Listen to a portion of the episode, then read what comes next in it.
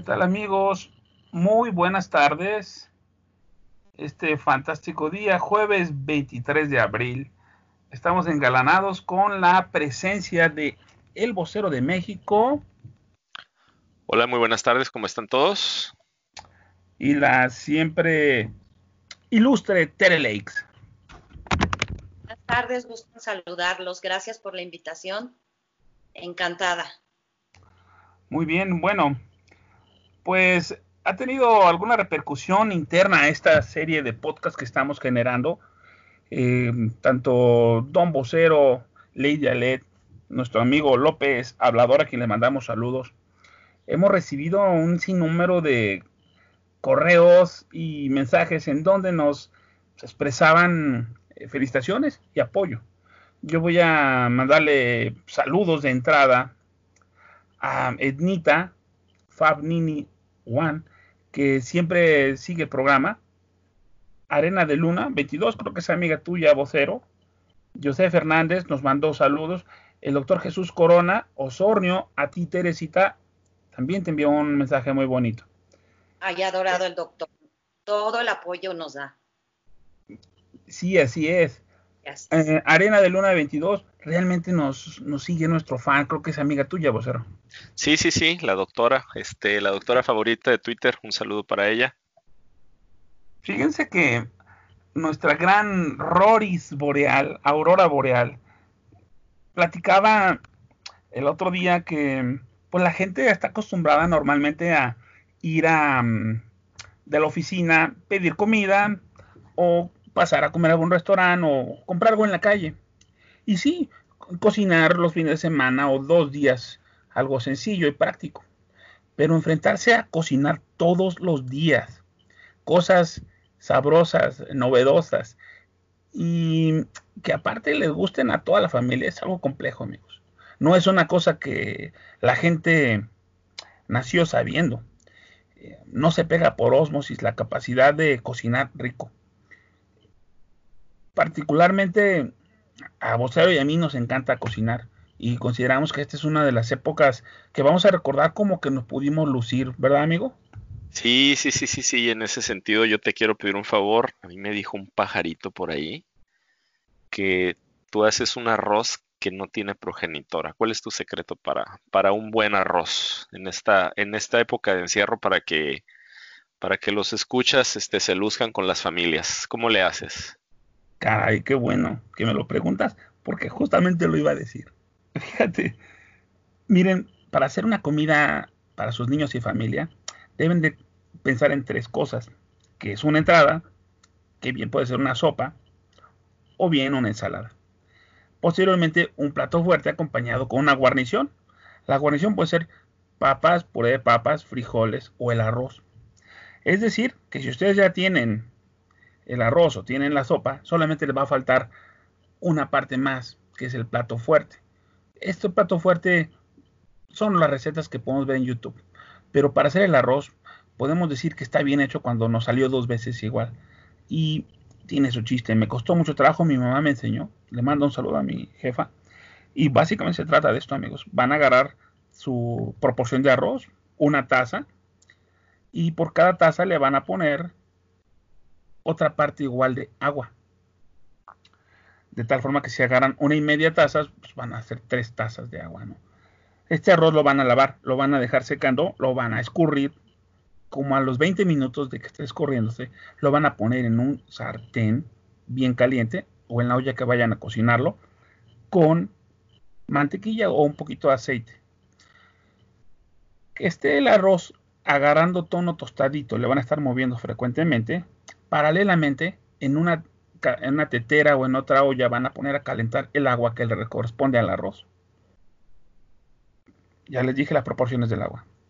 Entonces, cuando ya esté el agua hirviendo, se lo van a echar al arroz. Y van a bajarle muy bajito a, a su flama. Y lo van a dejar hasta que se consume el agua.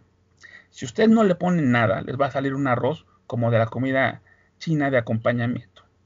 Si ustedes le ponen ahí en esta parte una cucharada de consomé de pollo o le ponen una cuadrito de nortomate o algún saborizante, ya le van a dar ese sabor y ese color. Le pueden poner un poquito de azafrán, le va a salir amarillo. Y en general, si le quieren poner alguna otra sustancia, la van a hacer éxito. Ahora, si ustedes tienen la fortuna de tener jitomate, cebolla, ajo y todo lo demás, pues es donde se le pone su correspondiente jitomate, ajo y cebolla en proporciones aproximadas, licuado. Y eso va a ser el arroz rojo que todos conocemos. Amigos, el chiste que esté bien bajita la flama, ese es el único secreto. Cuando ustedes lo tapan y cuando ustedes estén metiendo la cuchara y ven que ya se secó el agua de hasta abajo, destápenlo y déjenlo unos 20 minutos. Y a comer se ha dicho, amigos. Bueno, ya dije lo mío, vocero. me parece muy bien. Este, yo creo que, que, que, les vas a hacer un buen favor a las personas que te escuchan, ¿no? En el, en el este, en el podcast, ¿no? Para, para dar un buen arroz, ¿no? La receta de un buen arroz y, y este, consentir a la familia. ¿Tú qué cocinas, amigo? Yo cocino hamburguesas, fíjate que me salen muy ricas. Este, para mí el secreto de la hamburguesa es tener una buena carnita molida. Le pongo por cada medio kilo de, carne, le pongo una media carterita de tocino picadito. Este, le agrego eh, hojitas de romero, huevo, eh, polvo para empanizar, por, para darle un poquito de, consistencia a la hamburguesa y un poquito de salsa de soya. No la salo con salsa este, normal, sino que le pongo salsa de soya y eso le da un sabor muy rico. Y, de esa manera yo consiento a mi familia, las hamburguesitas. Me hace que hoy voy a hacer hamburguesas. Ay, qué rico. Teresita, ¿tú cómo consientes a la gente? Bueno, en la mañana con unas enfrijoladas sin frijoles, puro tofu, sin calentar ni freír. Muy rico. Vi una receta en internet. Gracias a Dios estamos en esta época de la internet. Bueno amigos, ya hicimos nuestra labor social. Vamos a, dejar comer a alguien más rico en esta ocasión. O al menos ya se les antojó. Y vamos a entrar directamente a los temas. Em, bueno, suena muy abrupto. Pero quiero decirles algo. Agárrense, por favor.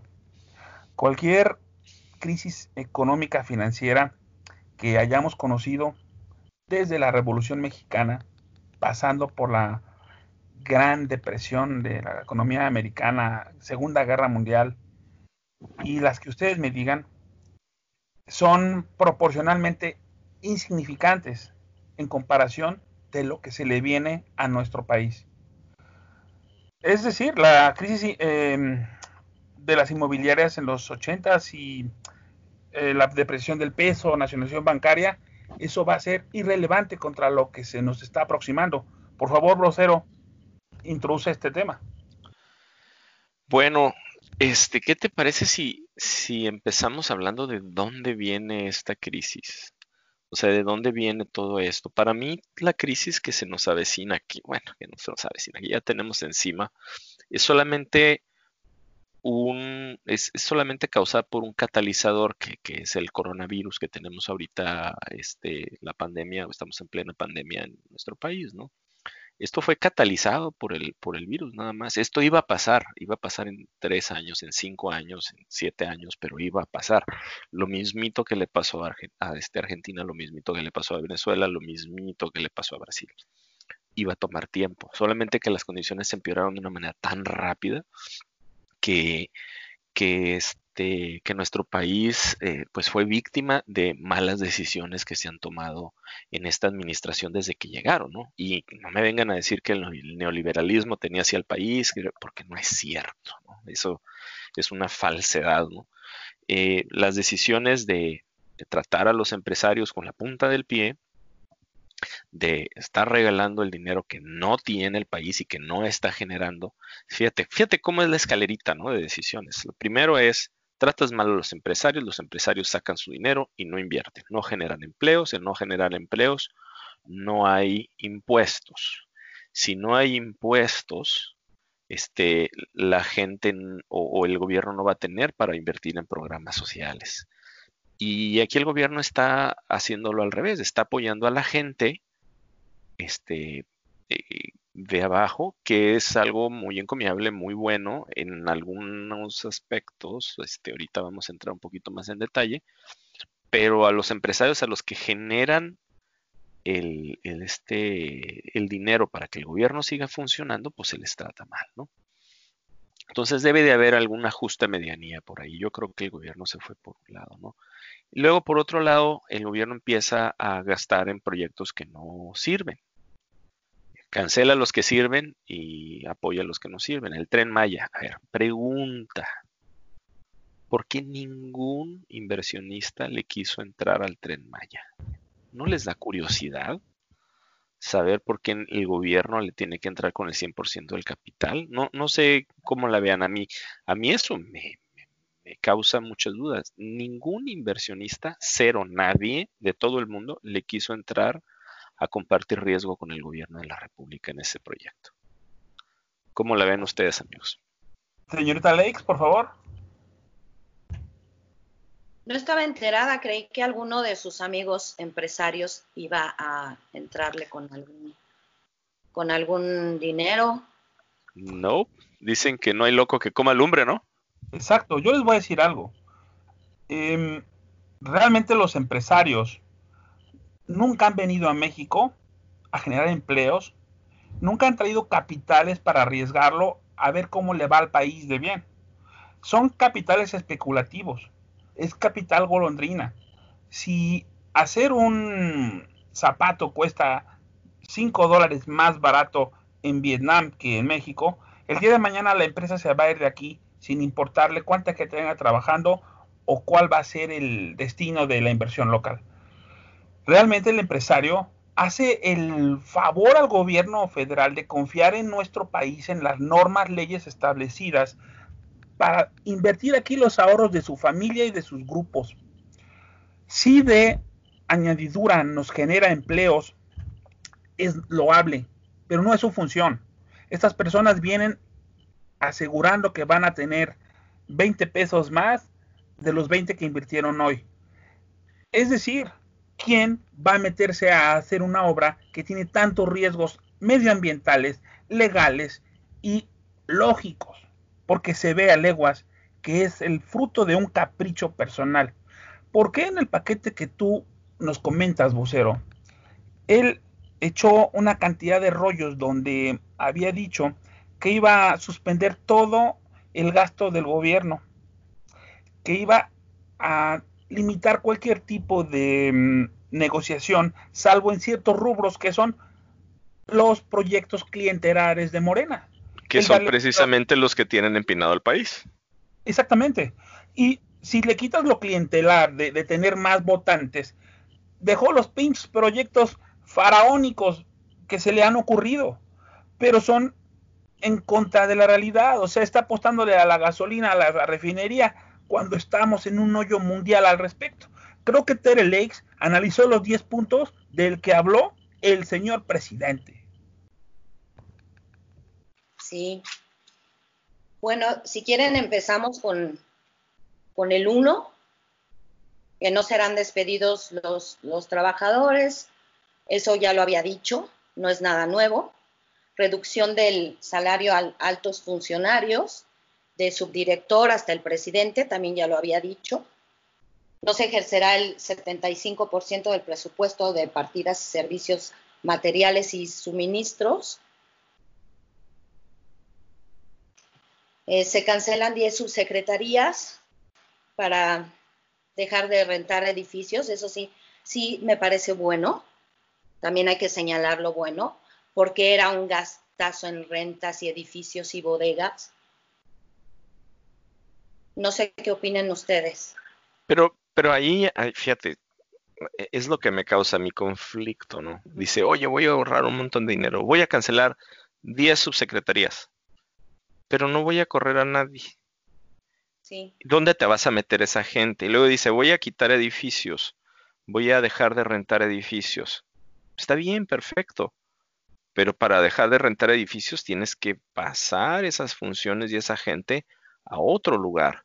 ¿A dónde los va a meter? ¿En un campo deportivo? ¿Los va a meter en el centro Banamex? ¿Van a rentar edificios más baratos. ¿Cómo le van a hacer? No es muy claro, pues, o sea, son, para mí, en mi muy particular punto de ver, es un montón de buenos deseos. Y nada más déjenme ser, este, tantito cabrón aquí con el presidente. Si me permiten, si me dan permiso, pues no que iban a mover las secretarías en todo el país. No de que la Secretaría de Agricultura se iba a venir para acá, para Ciudad Obregón, Sonora. No de que la Secretaría del Trabajo se iba a ir para Querétaro. Salud a, Cuernavaca, creo. Eh, salud a Cuernavaca. No que la Secretaría de Pesca se iba a ir a Mazatlán. O sea, ya se nos olvidó esa parte. Ya, eh, la ocurrencia, maestro, la pues ocurrencia. sí, pues son puras. Eh, Les voy a decir una cosa. Ese día que plantea Alex, el comunicado del presidente, a mí me pareció realmente una cantidad de buenos deseos, como lo planteas, pero completamente en destiempo de la realidad. Verán, todos los países, no vas a dejarlo mentir, eh, vocero, desde Estados Unidos hasta Rusia, todo le están inyectando a la economía un real de dinero, porque está muerta la economía. Y si no existe circulante, no va a haber forma de salir de esto. Estados Unidos, en el último bimestre, no tengo el dato aquí, pero googleenlo, ha impreso una cantidad exorbitante de dólares. La eh, Comunidad Europea imprimió euros, se han impreso yenes.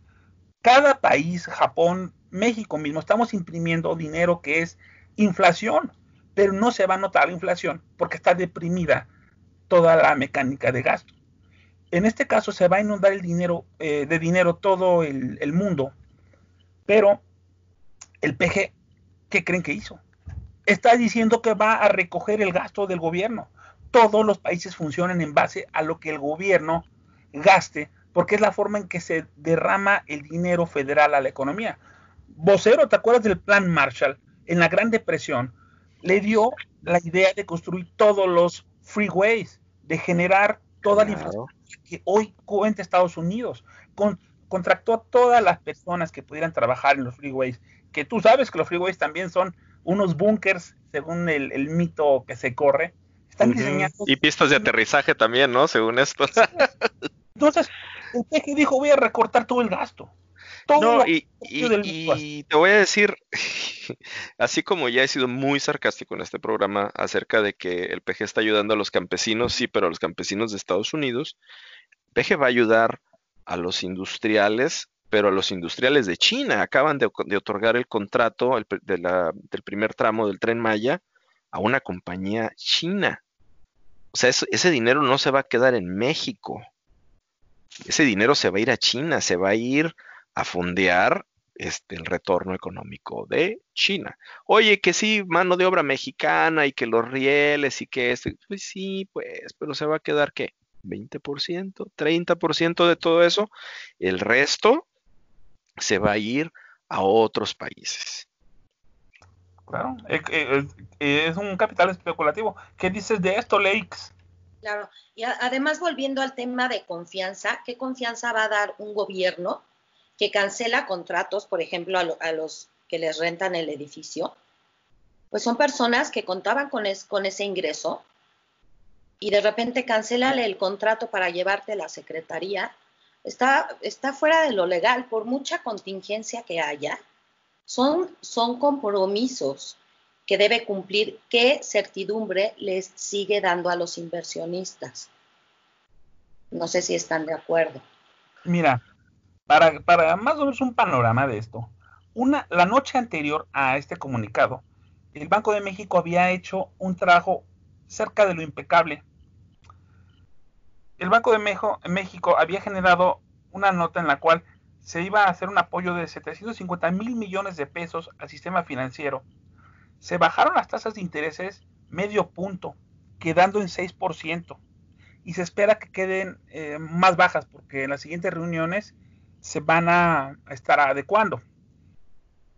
Sin embargo, en México hay un boquete de 500 mil millones de pesos por falta de recolección del IEPS IVA e impuestos derivados por la gasolina y además por toda la pérdida de la actividad económica. Es decir, no va a poder recaudar.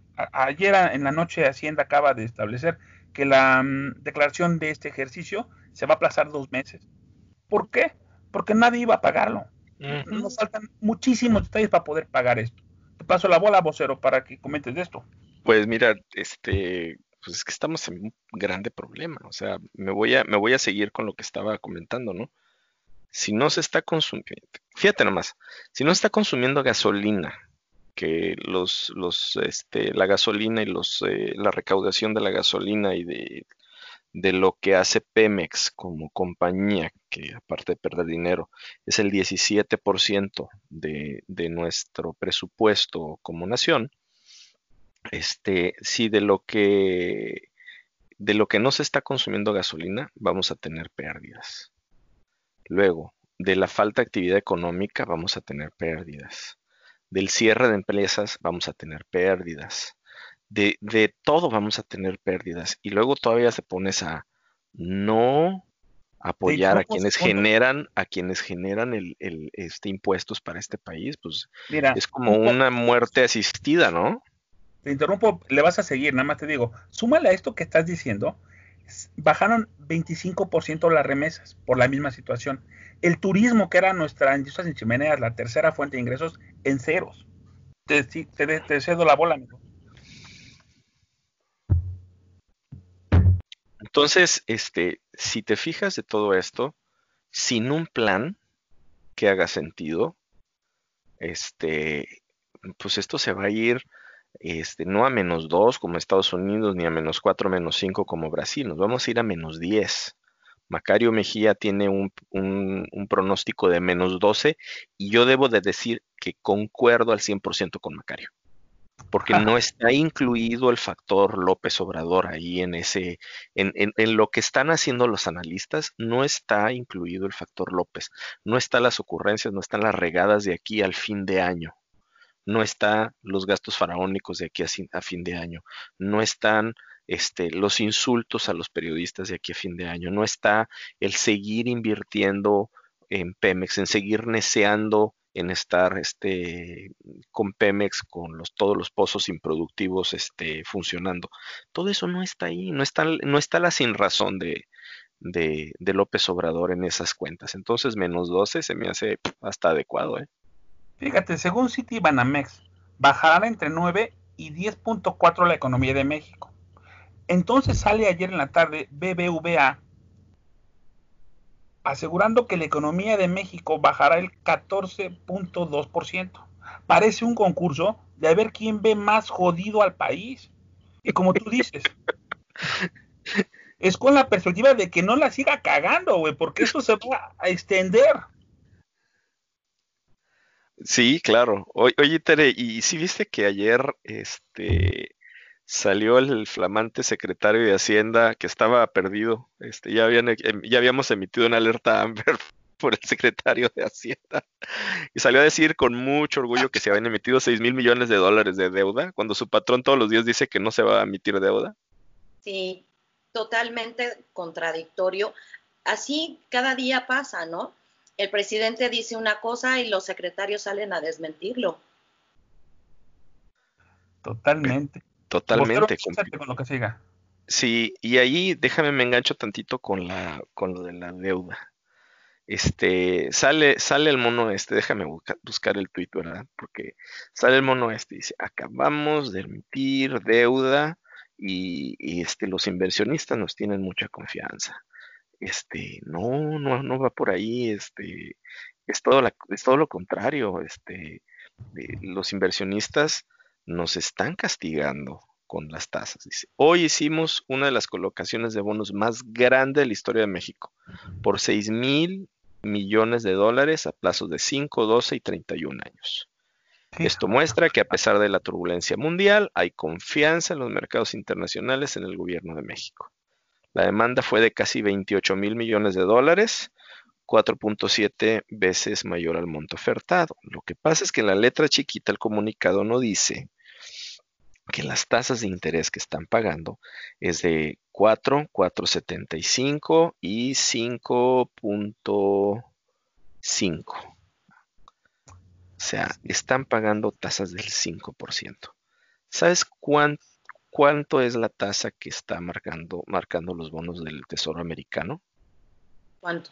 0.4 a 0.5. Estamos regalando dinero. 10 veces más. O sea, esta es la diferencia entre ir a pedir prestado a Bancomer o a Banamex, o ir a endrogarte a Electra, o ir a endrogarte con el usurero de la esquina. Estamos a un grado de estar vendiéndole deuda a fondos buitre. Ya se anda acercando el tipo de BlackRock. Ya tú, el otro día López hasta hasta vergüenza me hubiera dado a mí poner, no, estuve platicando con fulano de tal, el presidente de BlackRock, acerca de la situación de México. BlackRock, aguas. BlackRock es un fondo buitre. Nos van a poner contra la pared en unos años. Pero bueno. ¿Y sabes por qué se vendió en un instante la deuda de México? Porque México tiene un historial de jamás haberse ido default. México nunca dejó de pagar en los peores momentos sus deudas. Inclusive, después de la gran recesión inmobiliaria, con dividendos del manejo de la paridad de, cambio, el, Banco de México eh, pudo pagar a tiempo esto. En tiempo de Cedillo también hubo una bonanza después de una crisis, pero ahorita no se avecina una bonanza que permita pagar esto, tampoco se avecina que le den paz. Y vamos a cerrar este tema hablando un poquito de esta problemática que tenemos. Vocero dijo una cosa impresionante que se ha hecho eco en todo Twitter y a nivel nacional lo han comentado. Tú dijiste, vocerito, que lo que Pemex perdió el año pasado era creo que 20 veces más de lo que vamos a gastar en todo este año para paliar el coronavirus. ¿Estás o no estás? Ahí están, ahí están las prioridades que tiene el gobierno, ¿no? O sea, le está metiendo dinero a un resumidero que, se está llevando todo nuestro dinero al caño. Y, ahí te va una, una, buena idea que lo comentábamos tú y yo ayer, ¿no? Oye, ahorita que está la gasolina barata, ¿por qué no paras todo Pemex? Todo, todo, todo. Deja de producir todo. Deja de, de vender todo. Y llena los tanques de gasolina de Pemex y ya que sube el precio de la gasolina, entonces sales y la vendes a un precio más caro. Pero no tienen sentido, o sea, me dan ganas de mandarle este de mandarles una calculadora a este a su casa y este eh, enseñarles a sumar dos más dos, ¿no? O sea, no, no tienen no tienen el mínimo sentido. Yo, yo les digo que son una bola de, de, este, de analfabetas funcionales, o sea, saben leer, saben escribir, pero no entienden lo que tienen enfrente, ¿no? No entienden la situación que tienen. Mira, Alex, ahorita te paso la bola, nada más voy a decir algo de esto. Muchísimos barcos que iban a distribuir gasolina en el mundo se quedaron eh, flotando en el océano porque le rechazaron la carga porque no hay demanda hay una sobreoferta de gasolina. En Veracruz, en el Golfo de México, se dice que hay más de 35 barcos esperando a ver quién los llama para ir a soltar su combustible. El precio de la gasolina puesta en Tuxpan es 3 pesos 20 centavos por litro. ¿Y saben qué? Podría Pemex vender el resto del año esta gasolina a los 15 pesos que está ahorita multiplicaría sus arcas, sanearía sus finanzas y finalmente comenzaría a producir lo que necesitamos a partir del mes de enero. Piénsenlo, es un poquito de lógica nada más. Dime, Lakes. Sí, pues precisamente en las acciones que, dice el presidente que se van a hacer, propone parar la producción petrolera. Es una necesidad, no es como que se le ocurrió la superidea, ¿no? Pero la, producción la refinería activada, ¿no? Sí, sigue la, la, refinería activada y este continúa el este entercado, vamos a decir, eh, en, en invertirle donde no hay, donde no hay manera de recuperar nuestro dinero. Dice, oye, la refinería. ahorros, ¿dónde van a quedar? Como han quedado todos los ahorros que en realidad han sido subejercicios, donde están. Perdón. Adelante. Sí, es que, es que hacer un subejercicio de una partida presupuestal es un delito si se ahorra en ciertos ramos como la educación, como la salud, porque está haciendo un fraude. Se le aprobó en el Congreso que una partida etiquetada donde de Hacienda tales rubros van directamente a esos fondos. Él por unas ondas fantásticas dijo nadie gasta en esto y en aquello. Pero debe de haber un criterio de que solamente gastando podemos reactivar la economía. Pokesman. Pero es que esa es la parte que él no entiende. O sea, esa es la parte que él no entiende. El, gasto, es más, me voy a atrever a hacer una recomendación.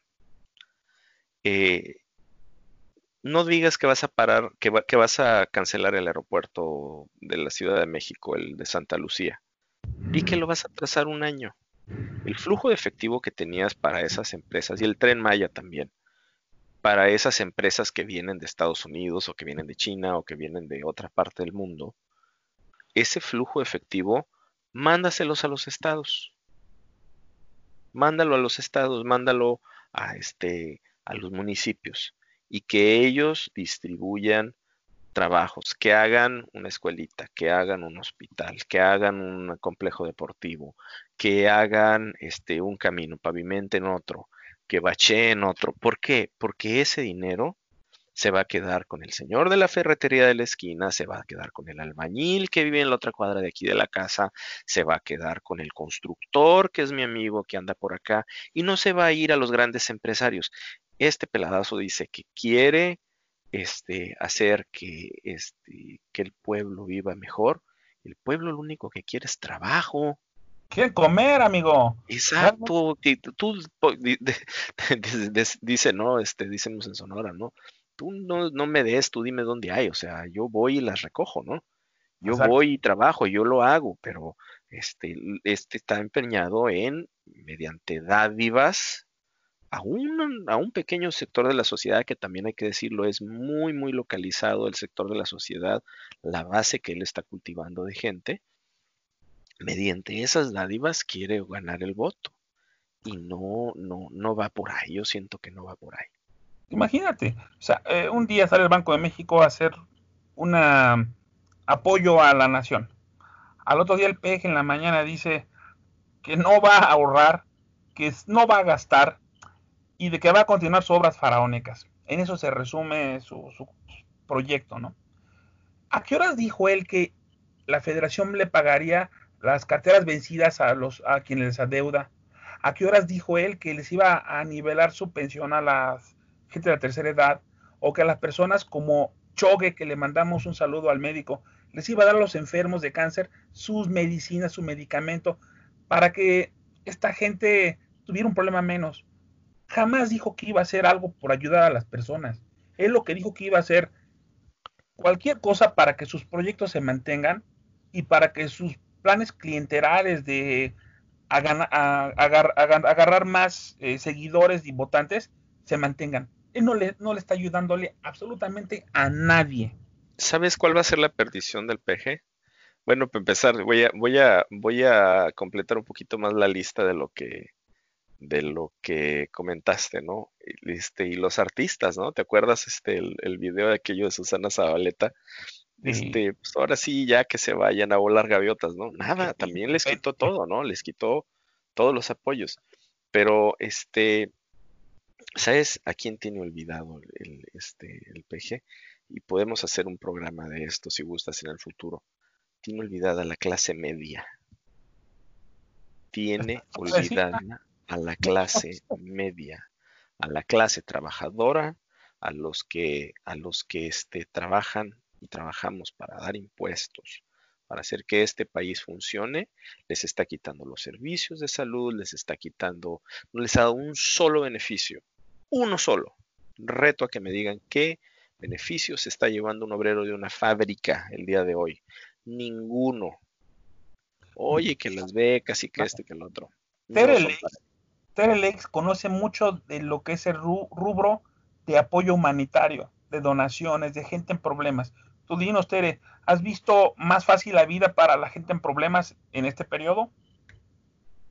En absoluto. De no ser por su, clientela que, le está juntando para, para votos, la sociedad sí se ha movido, la sociedad civil se ha estado eh, teniendo que mover, llevando despensas, eh, ayudando en lo que se puede, mejorando las propinas en supermercados. Han hecho de verdad una labor impresionante. De corazón se está ayudando a quien se puede. Han tratado de mantener los empleos, eh, los, que, los que pueden, con, un salario, el salario que, se fijó, el salario mínimo. Em, sí quiero, en mi caso, eh, recalcar la, solidaridad que han tenido muchas asociaciones civiles. En especial yo he estado en contacto con Chalecos México, con Alejandra Morán, y me consta que pide ayuda y muy pocas personas le llevan. Les pido, por favor, lo que puedan llevar. Ella arma las despensas y de verdad llevarle es lo mínimo porque ellos están arriesgando de una manera armar las despensas, tocar los productos, llevarlos a, las comunidades que los necesitan. Hay muchas personas que se le acercan a pedir ayuda, cada vez son más, y precisamente organizó un, concierto tipo teletón en el que van a ir invitados artistas que van a cantar y va a haber donaciones, se va a transparentar todo, precisamente para seguir llevando despensas, porque del gobierno no se recibe. Las personas de verdad están preocupadas, se quedaron muchos sin trabajo, otros no consiguen trabajo y es para que coman cada semana.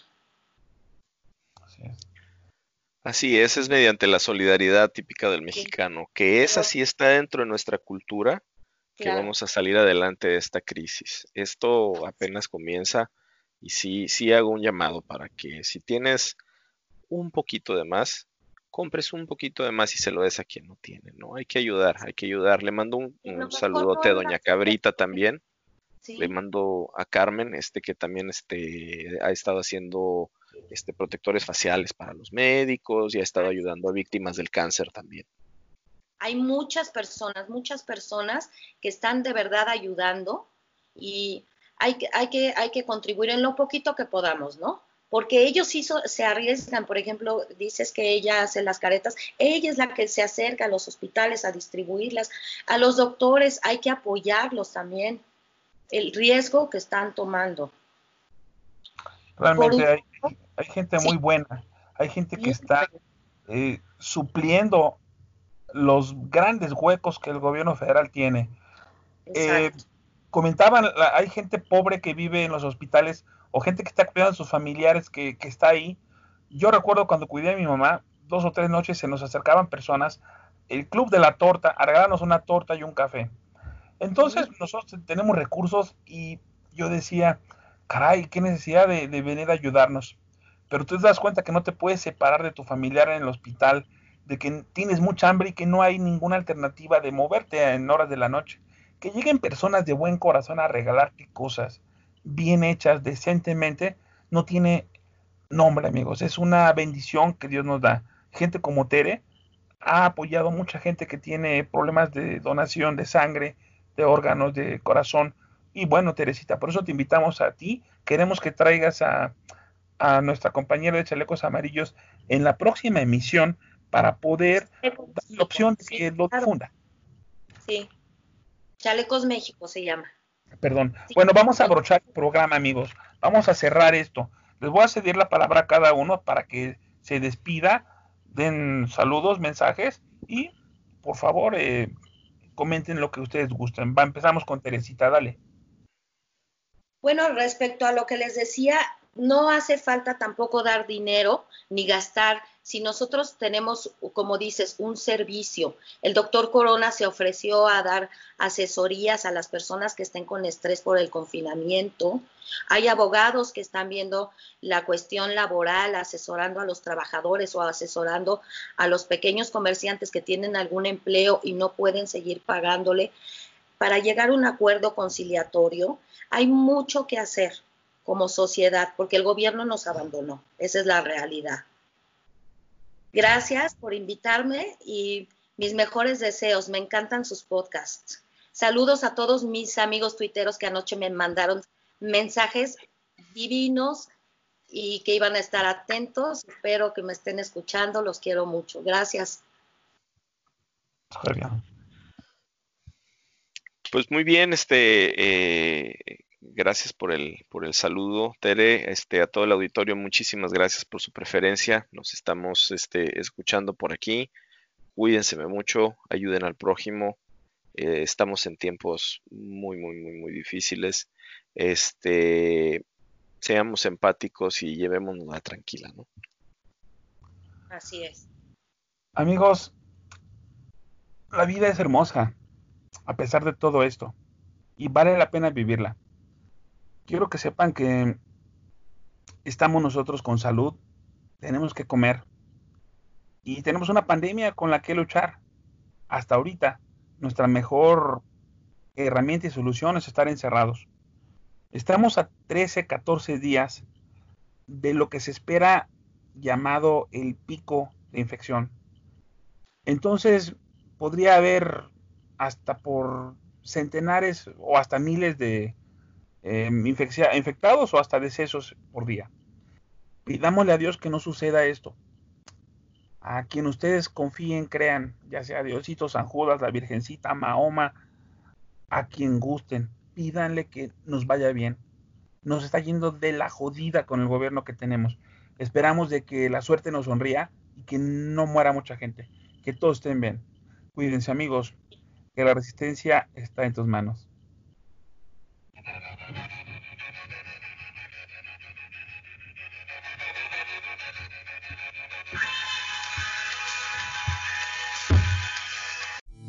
Wow.